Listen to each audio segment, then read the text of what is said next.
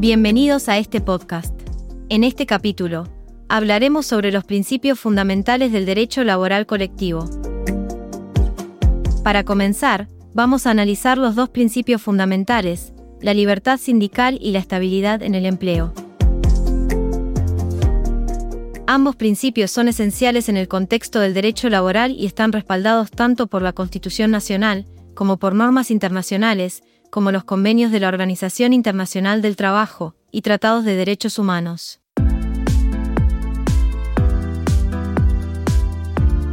El principio de libertad sindical es central en el derecho laboral colectivo y tiene un gran valor a nivel internacional.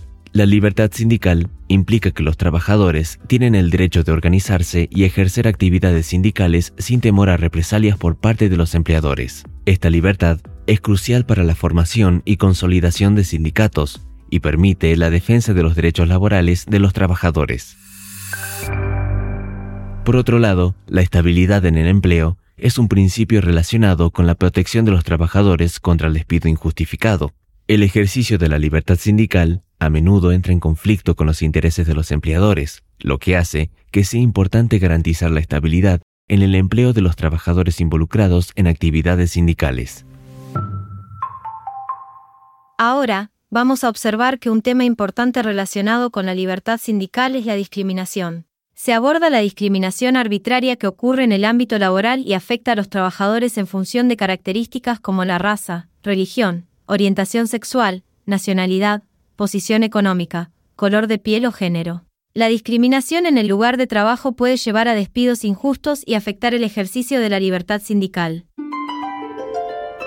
Entonces, el sistema legal establece diferentes formas de reparación para los trabajadores que enfrentan discriminación en el trabajo. Esto puede incluir una compensación financiera y en algunos casos la reinstalación en el puesto de trabajo, es decir, que el trabajador sea reincorporado como si nunca hubiera sido despedido.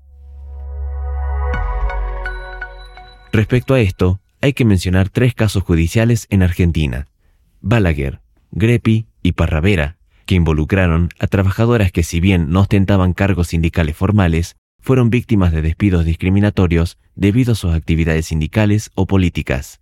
La jurisprudencia reconoció la importancia de proteger a estos trabajadores y permitirles recuperar sus puestos de trabajo.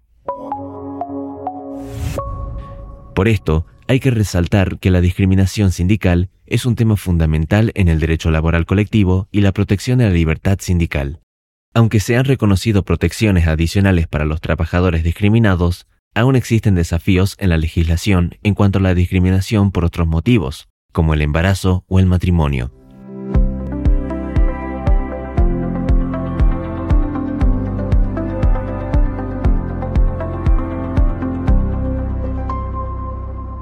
Como resumen general de este episodio, vamos a entender la importancia de la libertad sindical y la estabilidad en el empleo, como principios del derecho laboral colectivo.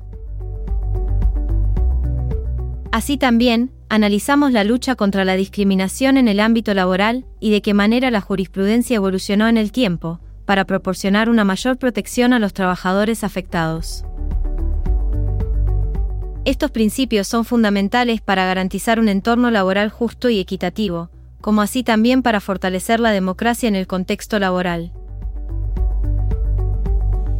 Esto fue todo por hoy. Recuerden ver la teoría en los libros, no solo en el módulo. Los esperamos en el próximo podcast de la carrera.